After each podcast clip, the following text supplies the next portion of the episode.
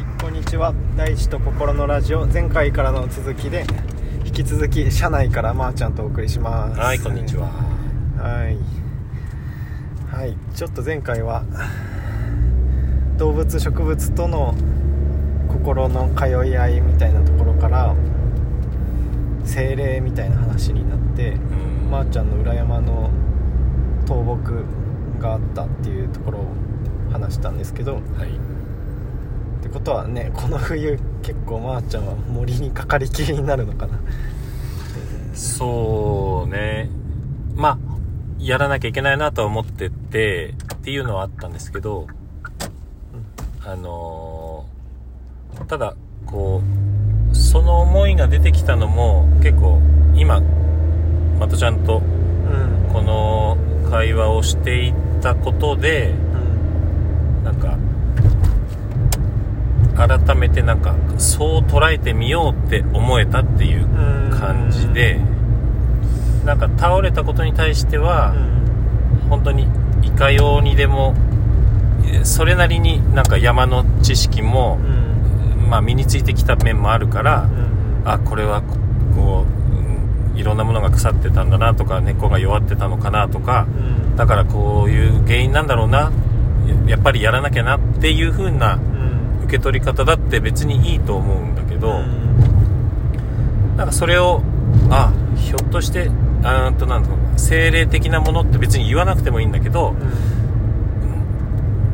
犬や猫とも会話会話じゃないか、えっとコミュニケーションを取れるようになんか犬がワンって鳴いたりヤギがメーって鳴いた時にえなんだろう何を言ってるのかなきっとこうかなってこう一瞬頭を相手側にが何かをもしかして伝えようとしてるっていう風にアンテナを巡らせてみた見ることで捕まえようとできるこうなんかアンテナが立つ気がすると、まあそれによってこうあの前回の話に出てきた方たちがこう対話できてるとしたら僕もその杉が倒れたことに対して対してあの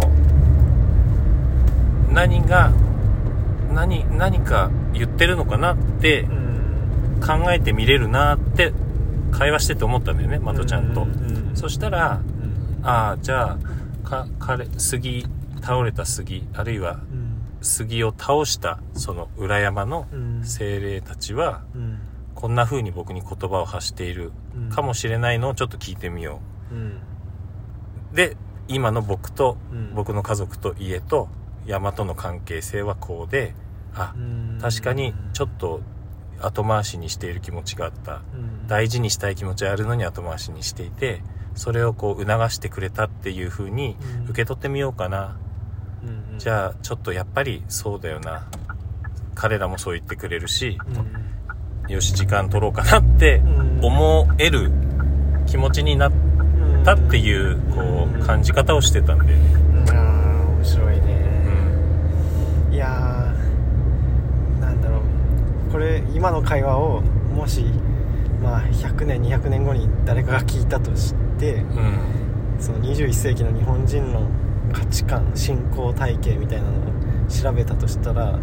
とっても興味深い 話だったと思うね今のって。あの選択可能な中から精霊信仰を選ぶ人もいるみたいな話だったと思うのね 今のって。は科学的な原因と結果で考えていくみたいな合理性もうん。一個も判断軸として持ってるしなんか森の精霊がきっとこう言ってるからそれに応答する人として振る舞ってみるっていうのもどっちも選択可能な認識に立った上でうんなるほど。ねこっちを選ぼうかなっていうのってすごい面白いと思うの。うん。うん。そうだね。もちろんさあの精霊はいるんですっていう立場をうん。全うして、うん。あらゆる場面でそういう風にあの決めてうん世界を見る人もうん。お会いした中でいらっしゃっったりもするしそ,、ね。れもこうあこう圧倒的ななんかこう革新的なこう感覚を感じたりするとわあそうなんだすごいなって思ったりもするうん。けど、ね。やっぱ僕っていう個性としては、そこにこう没頭できる個性ではなくて確かに確かに。あの絶対にあるんです。これは精霊の声ですからとはまーちゃんあんまり言わない。言えない、うんうん。そうそう。だけどでも両方を味わった時に、うん。今日今回はこれですごく自分のうん。豊かさにつながる選択はどっちにかなっていう、まあ本当になんだろう言い方的に言うと結構エゴイスティックに選択して、うん。そのストーリーをこう受け入れようって決めてる感じではあるんだよね、うんいやーそうだね。本当でも時代によっては、ん。もう精霊がいるとしか捉えられないような世界観もきっとあったはずで、そこをなんかいろいろ経た人間がでもその精霊がいるっていう認識体系の方がきっといいメリットの大きい局面も絶対あって、で今回のことに関してはきっとそっちを選んだ方がいいだろうって。まあそんなになんつそこまでうーんなんて言うんだろう。計算高くやってるわけではないと思うんだけどさ、うん。でもなんかなんかこっちの方がいい気がするっていうのを選んでるっていうのが面白い。うん。おそらくこう主観的な豊かさうん。にの僕の人生の中での主観的な豊かさとしてはあこの感じ方だって僕が選びたいんだろうな。そうだね。そっちの方がゆ豊かさを感じれるって思ってるんだね。本当だ。うん。いやこれも旅中に出会ったさ、はい。あの温泉のポスターに貼ってあっただけの言葉なんだけど、うん。主観的健康感だっけ？なんか地地域のお年寄りの健康みたいなポスターにそういうの言葉が書いてあって、まあちょっとさっき収録前に主観的健康感のまあ健康は体の健康の話だけどなんか経済的豊かさみたいな範囲においてもうん。そういうのってきっとあるよねみたいな、はいはい。客観的な指標は例えば収入だったりん。GDP だったりするところを主観的に本人が豊かだと感じる度みたいなのってん。絶対あるはずだよねみたいな話を。し数値化できないし、うん。ね、定量化もできないけどうんうん。確かにある。そうそうで実は人生の中でうん。客観的な豊かさをうんうん。感じるよりも感じるとか認識するよりも、うん。主観的豊かさをうん。感じる方がうん豊かとしては ね。正しいと言えるんじゃないかっていうことなんだよね、なんかややこしく言ってるけど主た主観的健康あ主観的豊かさって自分が幸せだと思うってことだもんね。はいはい。確かにね。だからより直接的でさうん。だからそれを外に求めちゃうと指標を外に求めちゃうと、うん。だから年収いくらになったら自分を豊かと思えるんだろうみたいな話になってくるけど、うんその気持ちでいる限り無理なんだよねきっと、うん本当に。うん。1000万になっても1億になってもまだ足りないと思うことができちゃう。うん。そうそう。そうそれがちょっと前回そのちょっとややこしく言っちゃったのも今の言語を通したコミュニケーションが一般的な社会ってなんか説明可能性みたいな、はいはい。しとか証明できるとかっていうことを求めすぎてんじゃないかなみたいな思って、うん。それは仕事とか学問とかにおいては結構大事なんだけど、うん。でそれが結構近代をドライブしてきた力なんだけども個人の幸せに関係ないんだよねあんまりそれって。ずっと。だから主観的豊かさの度合いっていうのも木がこう言ってるように感じるんですとかと同じぐらい他では通用しない指標なんだけど、他では通用しないっていう指標をうん。その理由によって軽視するっていうのは全然良くないと思う、それは自分が幸せになるっていう他では通用しない指標を全然無視しちゃうっていうことにん。直結するから、うんうん、だから他では通用しない指標をめっちゃ大事にしていくって結構大事じゃないかなってそうだねしかもさこう本当に内的な出来事でもあるから、うん。こう杉が倒れた話をさうん。僕がこれは杉のメッセージなんです。精霊たちの言葉としてうん。杉が倒れたんです。うんうん皆さんこういうことをしっかり受け止めなくちゃダメなんですって言った途端に、はい。あのなんだろう。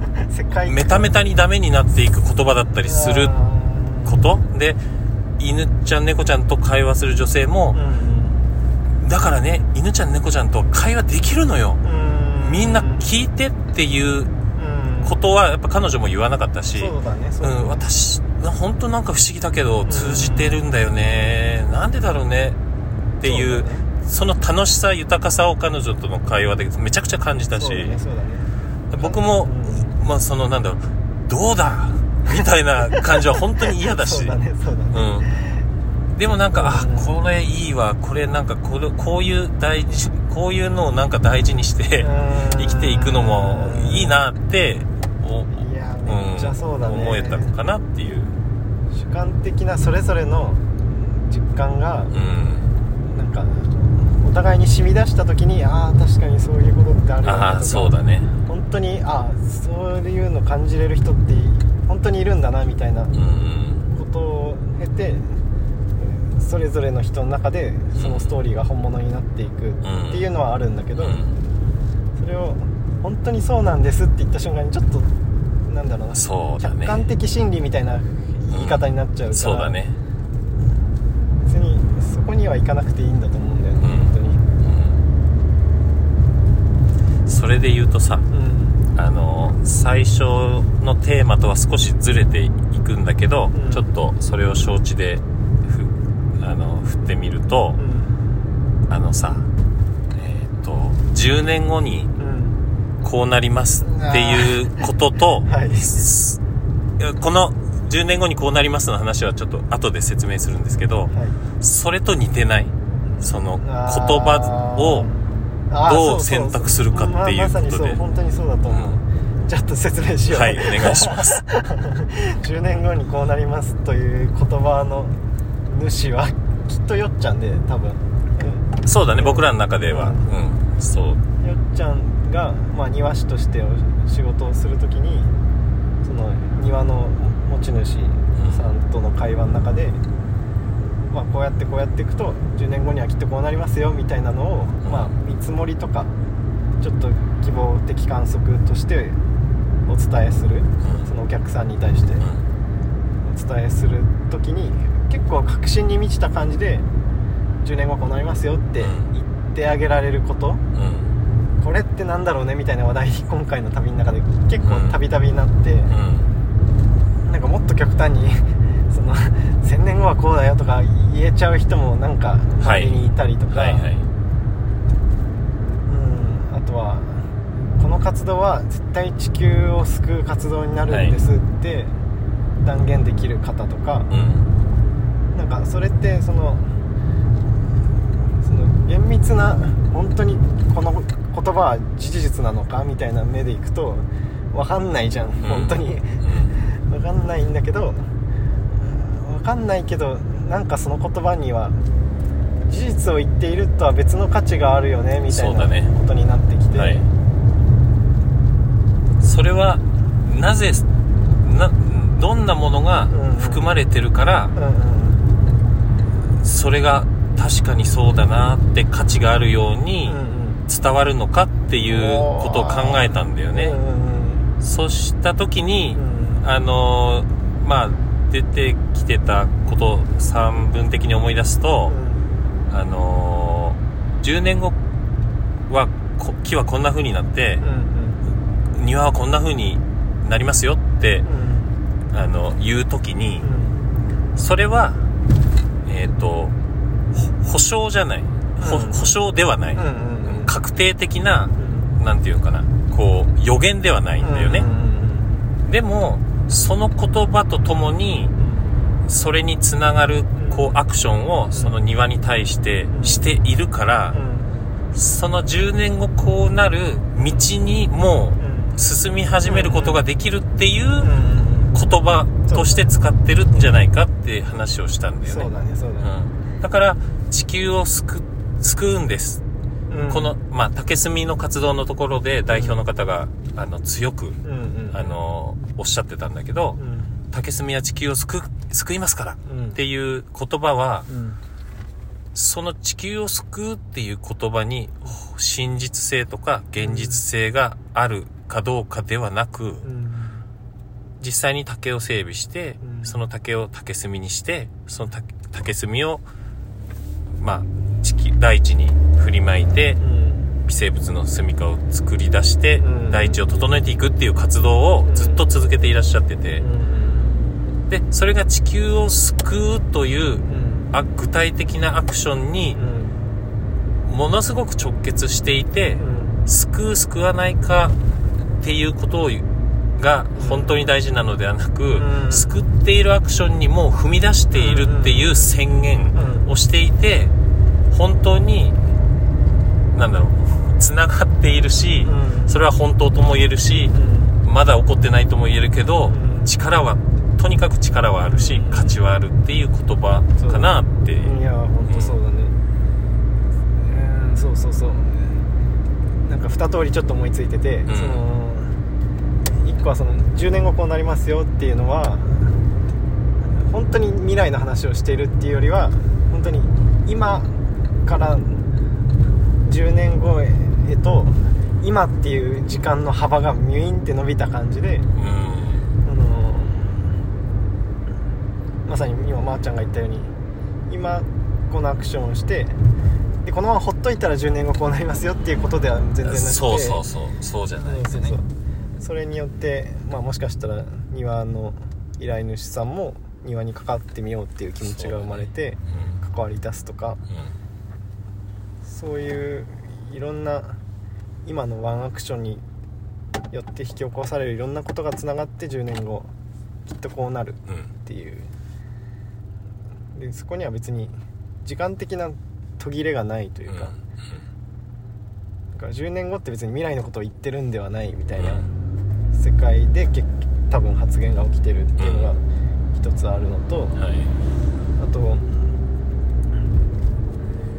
その今日ちょっと話してた中でそのこの活動が地球を救うんですって言ってくれることによってそれに巻き込まれていく人たちの様子を見た時にはい。うん今日具体的に活動の中で、まあ、僕より少し上ぐらいの年齢の男性がいて、まあ、ちょっといろいろ移住とか引っ越しを経てこれから何をしようかなって迷ってた時にそのいすみでの竹炭の活動に出会ってよしこれでやっていこうって決めてもう移住してきてほとんど毎日そのボランティア活動に関わってるみたいな方が実際にいて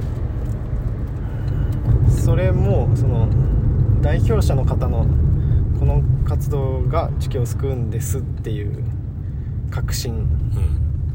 この時点ではまだ主観的な個人としての思いだと思うんだけどそれを主主観的な個人がドーンって強く打ち出すことであきっとそうだって共鳴する別の人が出てきてうん。それによって本当に地球を救う確率がどんどん高まっていくわけじゃうん。ないだからそその確信に満ちた言葉はその確信に満ちた言葉によってどんどん人が魅力を感じて集まってきてより活動がスピードアップしていくっていうこともきっと含まれている言葉なんだなっていううん。感じがしたの。あの計算してそうなってるのではないんだけどでもそうなんだと思う。計算して言ってたらちょっと変なことになるけどそうなんそうそうなんか観的なものが漏れ出して共鳴が起こるんだと思うんだよ本当に、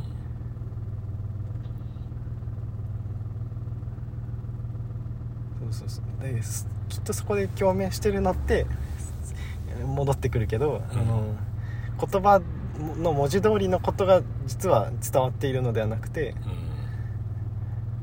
これによって地球を救うんですって思えるほどの熱量とかその活動のワクワク感とか継続感とかっていうのをえーそれに賛同する人はその文字列じゃなくて、えー言語外からそれを受け取ってうん。うん賛同しているってことがきっと起きてる。なるほどね。だから言葉でコミュニケーションしてんだけど別に言葉で通じ合ってるわけじゃないっていうのが本当にそうだなって思う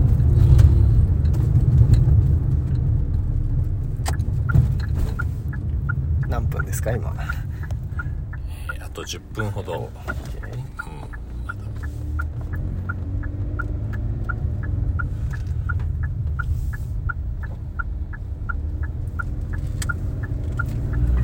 うん、そうだね。そのうん。なんかこれからの時代っていう言葉はうん。あんまり好きではないんですけどうんこうなんか僕とまとちゃんをはじめあの近しく活動している仲間のうん。こうとのこう交流の中にうーんやっぱりこれはもう何て言うの必然的にうんこう言語で明確にうんすすることもできないしうん。必要もないけどうん。すごく価値があるしうん。具体的に存在をうん。実感しているしそれをこう利用したり活用したりっていうこといっぱい関わってると思うんですけど、うん。それはまあまたちゃんがあのー前回話してたこう普遍性とかうん。あるいは再現性とかっていううん。ものとはうん。ない。そういうものでは正確ではない。正確にはそうではないから、うん。こう今までの時代ではうん。あ今までの時代というか近現代においてはうん。ちょっとこう軽視されてきたうん。ことがうんなんかあるようなことにうんまあ僕もそうだしまとちゃんもこうあでも本当にこれは 確かにそうだし大事な気がするし触れてるとうん。味わってるとうん。どうも主観的豊かさにすごく関係してるぞっておそらく感じていることい結構あって。うんそれが平たく言うと自然体研究所が取り扱ってるテーマほとんど全てが そうだったりすると思うのね。そうかもね。うん。研究所って名乗ってる割には全く数値化しないし僕ら。何にも。うんそうだね。本当に何にも数値化してきてないね。うん。そうね。うん。そうだね。いや仮説実践満足。仮説実践満足みたいな 研究所。ーそうだね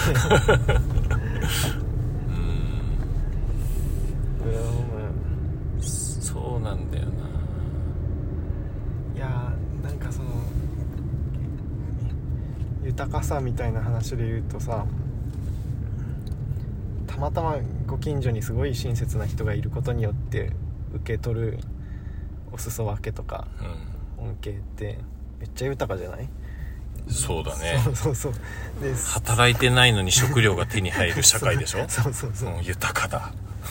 でこれっていやお前が運いいだけじゃんっていう話だからさ。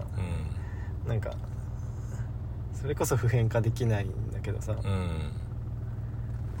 ん。で真面目な人ほどうん。なんか自分でちゃんと法にのっとって労働してん。対価をいただいて税金を納めてでのその収入を使っての豊かさが本当の豊かさでそうじゃないものは例外的にちょっとラッキーとか、ん。場合によってはちょっとズルしちゃったなとかうんぐらいの感覚で受け取ってるんじゃないかっていう感じがしていて、特にまあ起業家の仲間とかの界隈にいると結構そういう雰囲気を感じるんだけど、でもなんか特に地域で生きることの豊かさを考えるときになんかそういうロローカルで全然他のことに他の地域とか他の状況には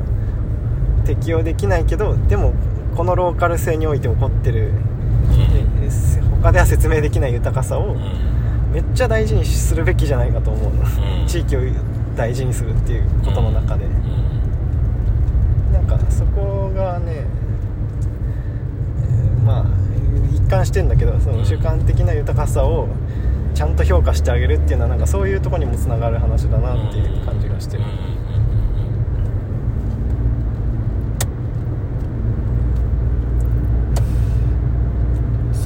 それは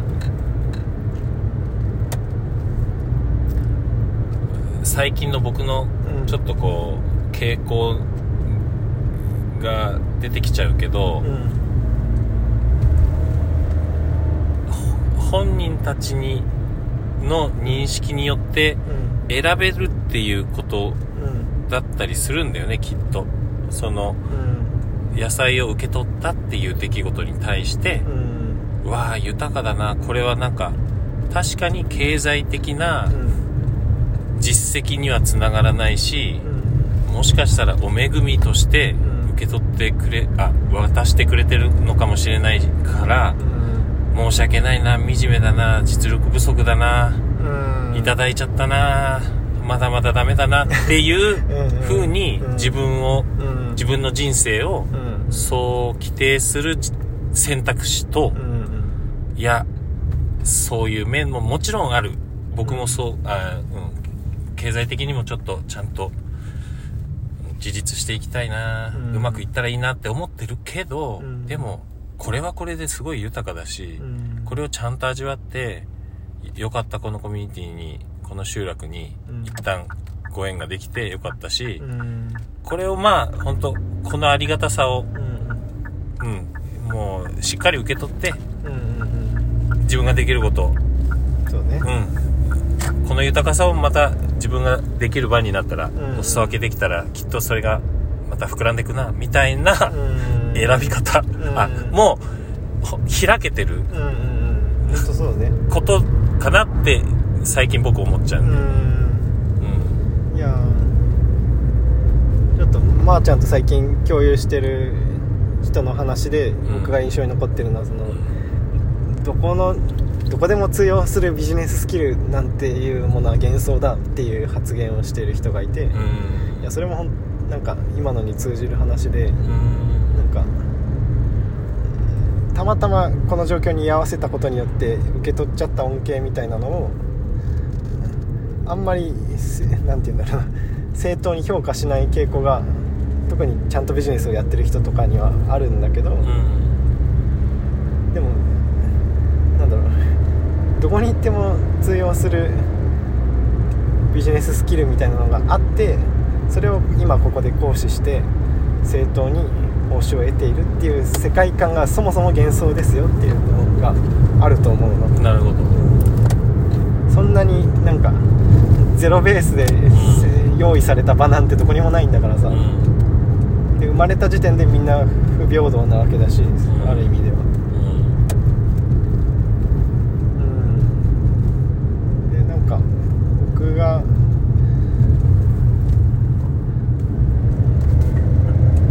その移住をしてなんか山の整備に入ったりとかする時にまあそれは僕がやりたいこととして始めたんだけどさ、うん。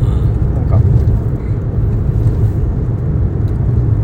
まあそれれまでお世話になった人とか親とかからうんなんかそういうことはちゃんと自分でもうちょっと稼いでからするべきなんじゃないのみたいに言われたことがあってうんその時になんか思ったのはその山の整備っていうのはなんかすごく価値がある仕事に思えるし、まあ、お金で評価するとしたらきっとそれなりのお金がつくぐらい重要な仕事だなと思ってやってもいたのね。うん。だけど現実的にその時は何もどこからもお金は出ないっていう状況で、で一方でそのちょっと前までやってた仕事っていうのはまあいろいろな条件に支えられてやってたことで結果主観的にはなんでこれでこんなにお金もらえてんだろうなって思う仕事だったのね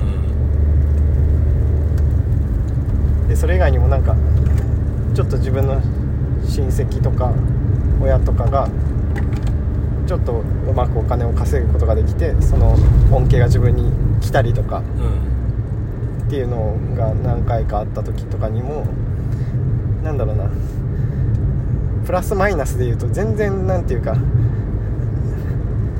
正当なプラマイゼロではなくて、ん。なんか急に不当にプラスになったり 不当にあのすごい価値がある仕事をやってるのに全くお金が入ってこないみたいなこともうん。あると、だからそもそも そういう凸凹な世界を生きててうん最初から平等じゃないんだからなんか別に自分の事業を始める時にうん。ちゃんとお金を稼がないと自分がやりたいことをやれないみたいなうん。なんでそこだけそんなにプラマイゼロにこだわるんだろうっていうのを思ったのね。うん。だから自分はいろいろありながら不当にメリットも被ってきたしうん。でその自分が今やりたいと思ってることをもしかしたら不当にお金はもらえないものかもしれないけどやるぞって踏み出した時にはなんかこんな自分の納得のさせ方が起こってたなっていうのを今思い返しまし